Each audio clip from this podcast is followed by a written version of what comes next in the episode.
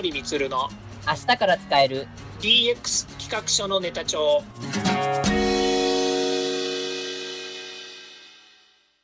こんにちは。サートプロの近森光です。こんにちは。アシスタントの堀内隆です。この番組は IoT AI 教育事業の専門家近森光が DX デジタルトランスフォーメーションについて実際の事例を交えながら DX とは何か DX でどんな未来ができるかをご紹介します。事例をもとに実際にお客様や社内に提案する企画書に落とし込めるまでの使えるネタのネタ帳としてお届けします。DX 企画書ネタ帳第31回目のテーマは、本当に必要な DX 人材って誰のことというテーマについてのお話を伺いたいと思います。で、特にですね、今回は、えー、DX 人材の雇用や確保に悩む企業に対して、まあ、誤ってしまっている、ずれてしまっている考え方についてお話を伺います。はい。えっと、昨今、まあ、デジタル人材が足りないって言われて、まあ、久しいんですけど、DX の方もどうなんでしょうか？そうですね。DX、まあ、デジタルトランスフォーメーションというですね、まあ、こういうキーワードに沿ってですね、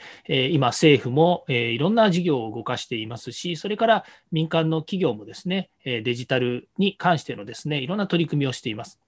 でお気づきのようにですね、え第3次産業革命で、えデジタルですね、いわゆるその情報の価値というものがですね、まコンピューターの登場によってですね、第3次産業革命からもうコンピューター化とかですね、IT 化っていうのはどんどん進んできて、えいろんな企業がですね、それに伴ってですね、えパソコン入れます、オフコン入れます、まあ、いろんなことをですね、今までやってきたわけですね。で、それが最近になって、えー、デジタルっていうキーワードですね。これは、まあ、今までもデジタルではあったわけですけども、よりですね、デジタルを、えー、いろんな部門で活用する、いろんな現場で活用しましょうということと、はい、もう一つが、えー、DX ですね、えー、デジタルを利活用して、さらに企業を成長させましょう、社会を良くしましょうという文脈に変わってきていますので、そういう意味での立ち位置がですね、えー、変わってきているということがまず認識する必要なんですね。その上で、はい、そうです。立ち位置がまず違うっていうことですね。で、うんうん、えー、まあ、冒頭ですね、あの堀内さんの方から、その誤ってしまっている、それからずれている考え方っていうことに、まあ、あの立脚するところにあるんですけれども、はい、つまり、えー、デジタルという言葉、まあ、IT 化、それから、えー、デジタル化から、えー、DX と言われているようなデジタルトランスフォーメーションをするということに関する正しい理解っていうもの、で、これはあの、企業によってとか、個人によって考え方が多少ずれたとしても、おおむねこういう方向性ですよっていう正しい考え方を持たない、ずれちゃうとですね、どうしてもその今言うデジタルっていうものが、当時で言う IT 化や、それから、えー、IT を利活用はするんだけども、単純にそのパソコンだけで、えー、パソコンを導入して、それに置き換えたからよしというようなものの、まあ、えー、古い考え方にですね、とらわれてしまっているっていうところも、なきにしもあらずということが、まあ、ここが一つの論点だと思うんですね。ああ、以前もあれですよね。DX 化イコールデジタル化ではないっていうようなこともお話しされてましたもんね。そうですね。まあ、講義の意味で言えばですね、デジタルを利活用するということですから、すでにそのデジタル、その IT にも取り組んでいる人たちが、さらに、えー、デジタル化をする。えっと、パソコンとですね、パソコンを、えー、組み合わせて、えー、ネットワークでつないでですね、それで、えー、管理をして、えー、行っていると。例えばこれもデジタルを、えー、推進しているデジタル化したっていうのではそういう言い方だと思うんですけれども、はい、今の時代ってそこからもっと進化していて、うん、えー、集中的なコンピューター、例えばクラウドにですね、えー、SARS と言われるですね、ソフトウェアアザーサービスという考え方でアプリケーションを、えー、置いておくと。で、そのアプリケーションをみんなで使いながら、そこにデータが集約されて、そこから導き出されたいろんな集計の結果とかですね、指標をですね、えー、みんなで活用するというようなやり方に変わってきてるわけですね。はい。まあ、そういうようにですね、えー、デジタルっていうものがこう脈々と進化をする中、まあ、はい、テクノロジーっていうのはもう日進月歩で変わってきていますので、うん、そういう意味では、えー、昨年やってたことより、今年また新しいサービスや新しい技術が登場したことによって得られる、えー、業務の、えー、改革みたいなものですね。うん、業務の変更、それから、えシステムの変更というものが伴うということがですね、まあ、この、え時代にえー、時代でどんどん追随していくような、こういったものをしていかなければいけないということになるわけです。なので、はい、昨年のデジタルと今年のデジタルという言い方が全く同じかっていうと、あのどんどんまた年年年度というかですね、年々変わってきているっていうことが、まず変更させなきゃいけない点でありますよね。はいですね。まあ、このことから考えるとですね、えーまあ、当然企業っていうのは、あの会社のやっぱりこう目標なり、それから会社としてですね、えー、まあ、えっ、と、方向性を出して動いているということになるんですけれども、そういったその予算で取っている、えー、予算であるとか、それからその年やるべき課題っていうものをまとめた中にデジタル化をするということに関してどういうふうに捉えていくのかということが重要になります。これはまさにですね、あなたの会社の DX は何ですかっていうことにしっかりと、あの、えー、面と向かって答えられるようなですね、まあ、そういうビジョンですね、こういったものをですね、しっかりと作り上げていくっていうことには、えっ、ー、と、重要なことになってまいりますね。ああ。まあそうですね。その、そこが一番コアなところなので、まあそこを本当にまあずれてはいけないっていうところがまあありますよね。そうですね。で、これがしっかりとですね、固まっていないうちに DX 人材を採用しようですとか、それから社内からですね、DX 人材にじゃあ登用しようというふうになったときにですね、うん、やれあのあ、誰それはそういうことに強そうだから引っ張ってこようとか、はい、あの社内公募でですね、手を挙げて来てもらうっていうふうに言っても、何をするのかわからないっていうことが往々にしてやっぱりあるわけですよね。で特に、えー、DX、DX レポート2が、まあ、出ましたから、まあ、それに基づいてですねあの、うちの会社もやっぱりやらなきゃまずいよねって思った企業も多いと思うんですよね。うん、うん、ただし、じゃあそれをやろうとしたときに、えー、ただあそこの会社がこんなことしてるから、うちの会社もこんなことできたらいいんじゃないかっていうことの、まあ、ヒントになるっていうことはいいと思うんですけども、はい、そこから自社で DX をするのには何をしていくのかっていうことのビジョンをですね、やっぱりしっかりかけないとですね、せっかく連れてきた人材も、まあ、これが社内でですね、えー、引っ張ってきた人材ならまだしもですね、はい、あの外から人材を採用しようとしたときにですね、来てもらっても、結局何をしていいのかわからない。えやったけれども、あの全くこう意味のない活動になってしまったっていうこともあり得るかもしれませんよね。いや怖いですよね、それ本当に。政府もですね、あのえ今あの、デジタル庁、これから作って9月に発足するということになりますけれども、はい、そこにですね、採用する人材は、明確にこういう人材を採用しますよっていうことをですね、えー、募集要項にも書かれています。これはあのまたネットで調べてみていただければ、あの皆さんにもこう感じていただけると思うんですけども、やはりそういったあのこれから行う部門の人間がどういう人材でどういう仕事をしてほしいのかっていう明確な定義をやっぱりしているんですね。はい、ただその上に、じゃあデジタル庁はこうあっていくんですよと。デジタル庁というのは、社会的なインフラ、社会的なイノベーションを起こす、えー、まあ、一つの重要なポストでありますから、まあ、そういうですね、ソーシャル、えデジタルトランスフォーメーションの中でも言う、ソーシャルなところ、社会的な DX を、まあ、司るような部門になってきますので、はい、まあ、そういった意味で、えー、そこにいる人たちが単純にですね、デジタルが分かる人であるとか、企業の中で情報システムをやってきた人であるよりもですね、さらにやはり一歩上のですね、えー、まあ、国の将来性をですね、左右するような企画や、そういうビジョンを共有する、そういう人材であるべきだっていう人たちを雇ってくるわけですよね。ああ、ですね。うん、はい。まあ、そういうふうなことで言えばですね、企業の中においての DX の人材っていうのもですね、やっぱりそういう考え方に沿って採用しなければいけないんじゃないのかなというふうに思います。まあそうですよね。やっぱり、何、何々の目的があって、それを果たしたいがゆえに、こういったものが必要です。こういったシステム構築やら、こういったものが必要です。そのための、ねあの、えー、私たちは今、こういう方を求めてますっていうことをきちっと明確にしないとやっぱりいけないですよね。そうですね。ある意味で言えば、手を動かす。まあ、例えば、プログラミングができるとか、システム構築ができる人材っていう人たちがですね、まあ、世の中に、はい、まあ、それでも、あの、全、世界、社会全体から見れば、そういう人たちって本当にごく一部の人なんですよね。うんで、そのことが分かり、かつ、えー、その企業が目指すべき方向、こうまあ、デジタル上で言えば、えー、社会が目指すべき方向、国国がですね、えー、これから成長するっていうことを考えたときに、デジタルを横串にどう支えていけるのかっていうことをですね、企画していく人たちなんですよね。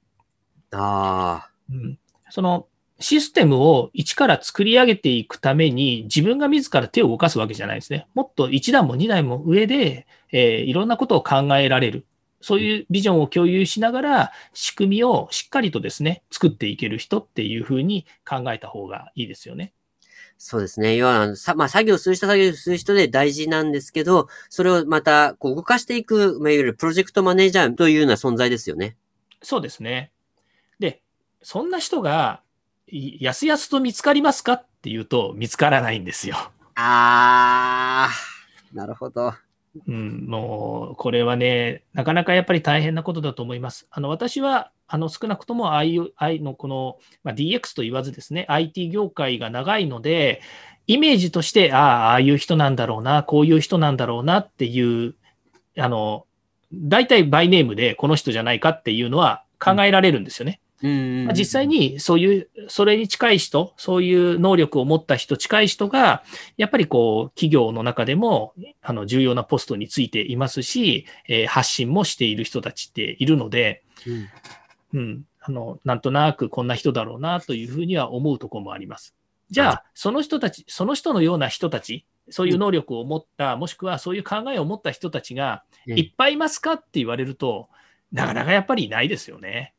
まあ、だからかもしれないですけど、ね、やっぱり報酬、やっぱすごい高い部類多いですもんね、本当に。そうですね。まあ、今あの、そういう技術とかですね、テクノロジーに関わる人っていうのは、全就業人口の3%から4%ぐらいしかいないんですね。あで、それは、あの、まあ、いわゆる IT 業界でいうプログラマーっていう人たちも入ってるんですよ。まあ、大体300万人ぐらいだと思っていただければいいと思うんですね。はい、で、そのプログラマーとかっていう人も入ってますけれども、まあ、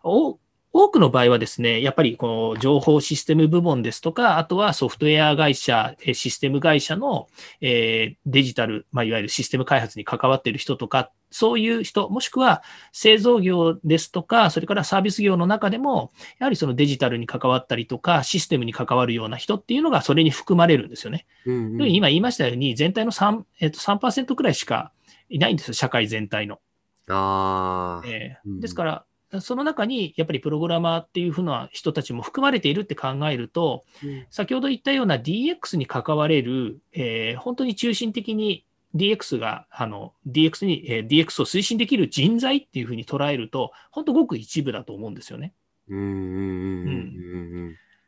まあそういう意味で、えー、まあここで言うですね、その人材を雇用したりとか、もしくは採用するっていうこと、確保に悩む企業が、えー、お困りになっているのもよくわかります。なかなかもうおいそれと雇えるものでもありません。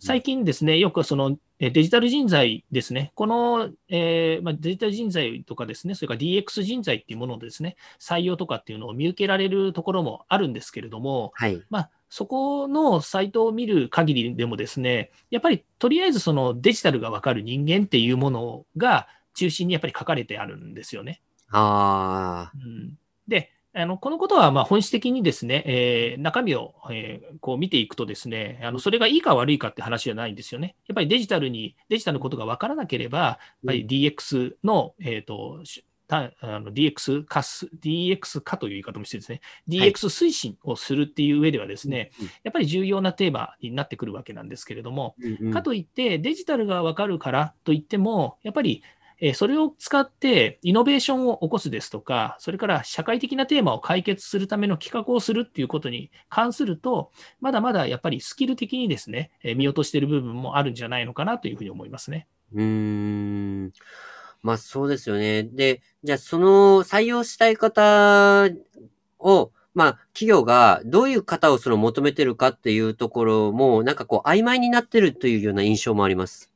そうですね。まだ企業として先ほど申し上げたようなビジョンですね。そういったものがしっかり書かれていない可能性っていうのもありますよね。うんうんうんうんうんうん。ですね。なので、よくその、そういったところの採用情報まあ、いわゆる、えっと、採用の掲載情報を見ると、まあ、よく見るのが、あの、例えばデジタルソリューション部をこう作りましたとか、イノベーション推進部を作りましたの、とか、コンサルティング、あの、デジタルコンサルティング事業部を作りましたので、例えば、そのデジタルコンサルティング、あ、コンサルタントを、えー、募集しますとか、あの、えー、まあ、いわゆる、えっと、プロジェクトマネージャーの、を募集しますとかっていう、なんかこう、えっと、パッと見のその、カタカナ、なんかこの採用って言いますか、カタカナの名前の部門を、カタカナの役職を作って、カタカナの人を募集しますみたいな、ような印象がすごくあります。そうですね。まあ、今、あの、えー、募集をするときに、やっぱりキャッチーでないといけないので、どうしてもそういうふうになっちゃうんじゃないのかなとも思うんですよね。まあ、そうですね。えそこにやっぱり誤解があるといけないので、うん、その部門が何をするのかっていうことをしっかり見見定めないと、うん、えそこに今やっぱりこう就職できないでしょうし、採用もされないんだろうなというふうには思いますよね。うん、まあ、特にその、えー、そうですね、その今年に限らず、えっと、2年くらい前からデジタル何々部っていうのとかですね、イノベーション何々センターとかですね、そういった名前がやっぱりあの結構ありますよね。これは、あの、一つにはですね、やっぱり企業がこれから成長していくための、まあ、昔で言う社長室みたいなものなんですよ。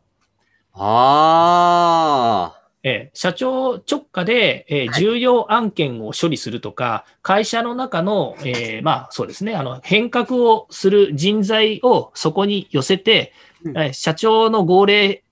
まあ、社長の号令っていうとね、なんかちょっとブラックっぽくてあれなんですけど、はい。まあ、そういうね、会社として、やっぱり重要な、えー、部署としてですね、えー、まあ、優遇ですよね、いわゆる。えー、いろんな部署に掛け合ったりとか、それから、えー、そこが発信するものを、あの、いろんな意味で有機的にですね、各部門で、えー、まあ、取り上げていくっていうようなことができるような、まあ、そういうですね、フレキシブルな、やっぱり組織として動いてほしいという、まあ、現れなんじゃないのかなと。であとは、今度募集するときにですね、やっぱり古臭い名前のところ、もしくは今まであったような形骸化したようなですね、部署に来てくださいと言ってもですね、なかなか来にくいので、はい、どうしてもやっぱりカタカナ部門、カタカナ役職っていうものが、あの、まあ、氾濫していくというかですね、多くなっていってしまうのは仕方がないですよね。まあ、そうかもしれないですよね。私だって、やっぱりそういうかっこいい名前のところの方が憧れますしね。自分ね、自分の役職だってコンサルタントってね、言ってる方が、やっぱりね、なんとなく自分自身にも、あの、自信がつくというかね、えー、見栄えがいいんだろうなと思って、コンサルタントって言ったりもしますので、まあ、あの、それは自己満の世界、自己満足の世界なのかもしれないですよね。うん。まあ、まあそうですね。まあ確かにカタカナのね、役職とか与えられると、おちょっとなんかかっこよくなったっていうね、ちょっと感じはしますけど、で、何やるのって言われてしまうと、ちょっと答えに寄与するのはちょっとまずいかなっていうとこありますよね。そうですね。あまあ、これはあの、企業ですから、そこはそれでしっかりと,、えーと、自社の、ね、採用なりっていうところのページにはあの、どんなことをするのかっていうことをですね、明確に定義をしていらっしゃるところが多いんじゃないかなというふうに、ここでは、まあ、あの言っていますけれども、ただ、実際さっき言いましたように、ビジョンがですね、しっかりしていて、で、会社が DX に伴ってですね、DX をするということに伴って、どんなあの活動をするのかって言ったときに、やっぱりこう自由度がないとかね、えー、その会社にやっぱり、その会社に入る、もしくはその部門に、え行ったからといって、全く活動がしにくいような立場になってしまうっていうのもまた問題なんですよね。ああ、入ったのにギャップがあるっていう、うん、あれですそうですね。ええーまあ、あの企業ですから、当然ね、お金少なかれ、やっぱり企業のあの文化みたいなものがありますのでね、外から来た人たちっていうのはやりにくい側面もあろうかと思うんですけれども、やはり会社がね、圧倒的なスピードであの進化をしなければいけないっていうふうに、企業がそれを求めているのであれば、やはりそこに新しく来た人も含めてですね、あの、けんけんがくがく、いろんな取り組みを作っていかなければいけませんし、活動のしやすい、えー、組織として、まあ、会社の風土としてですね、そういったものをですね、やっぱり提示してあげなければいけないというふうに思うんですよね。最近、やっぱりこう DX 人材を採用しますっていうですね、コンサルファームさんとか、えー、まあ、えっ、ー、と、HR ですよね、えっ、ー、と、ヒューマンリソース系の企業さんも多くて、えー、デジタル、え人材募集とかっていうのをやっぱりこう打ち出しているわけですから、まあ、そういう意味ではですね、まず、えー、どういう人材がデジタル人材として世の中にいるのかっていう、えー、一つはまあリスト化ですよね、データベース化するっていうことも必要ですし、それからそれを求めている企業に対してですね、適材適所にやっぱり人を送り込むっていう部分での、えー、定義ですよね。あの人材の定義、それからあの役職、それから仕事の定義、こういったものもですね、だんだん明確になってくると、人材流通っていうのも進んでくるんじゃないのかなというふうに思いますね。ああ、やはりもう具体的な定義っていうところがポイントになってくるんですね。そうですね。今、あの、えっ、ー、と、そうは言ってもですね、IT は、えっ、ー、と、すごく好調なんですよ。うんうんうん、はい、IT 業界って、まあ、結構仕事もありますし、こういうデジタル化っていうのもどんどん進んで、ね、世の中行っていますので、そういう意味では、あのデジタルに関われる人たちっていうのも、やっぱりどんどんどんどん毎年ね、あの新入社新入社員を採用して、えー、今年もね、堅調にあの、えー、デジタルのデジタルというか IT 業界は人を採用していますけれども、それでもやっぱり長くね、こう IT の業界に働いていても、やはりどうしてもあの途中で離脱していったりとかですね、それから、えー、手を動かす仕事からマネージングの仕事に移ったりとかっていうことで、まあ、どんどんどんどん変わっていく社会なんですよね。うん、まあ、そういった意味でいくと、まあ、あの、デジタルに関われる人材も一定量しかいないと思った方がいいので、まあ、そういう意味では、えっ、ー、と、今までいないから、あの、外から採用すればいいやっていうようにはなかなかならないっていうこともありますね。ああ。うん。まあ、そこは採用の難しさ、それから社内の、えー、人材の確保の難しさっていうところだと思っていただきたいなというふうに思います。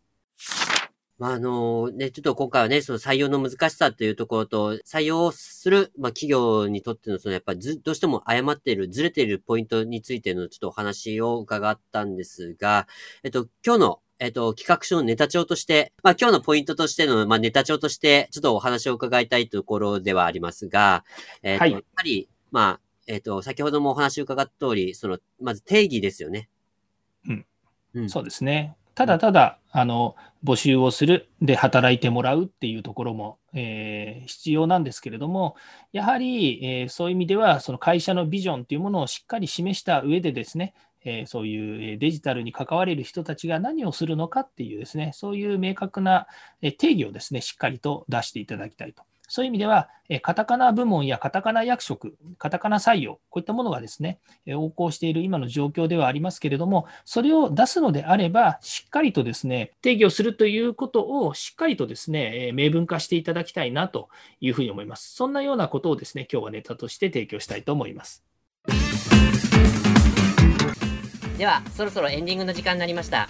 今回お話ししたことが、社内社外問わず企画提案のネタになれば嬉しいですね。DX 企画書のネタ帳は毎週水曜日を目安にヒマラヤで配信しますので毎回チェックしておきたいという方はぜひフォローをお願いいたします。またもう少し詳しく聞きたいという方は Facebook で近森光で検索または東京都代々木にあります株式会社サートプロのホームページまでお問い合わせお願いいたします。よろしくお願いします。それではまた来週。また来週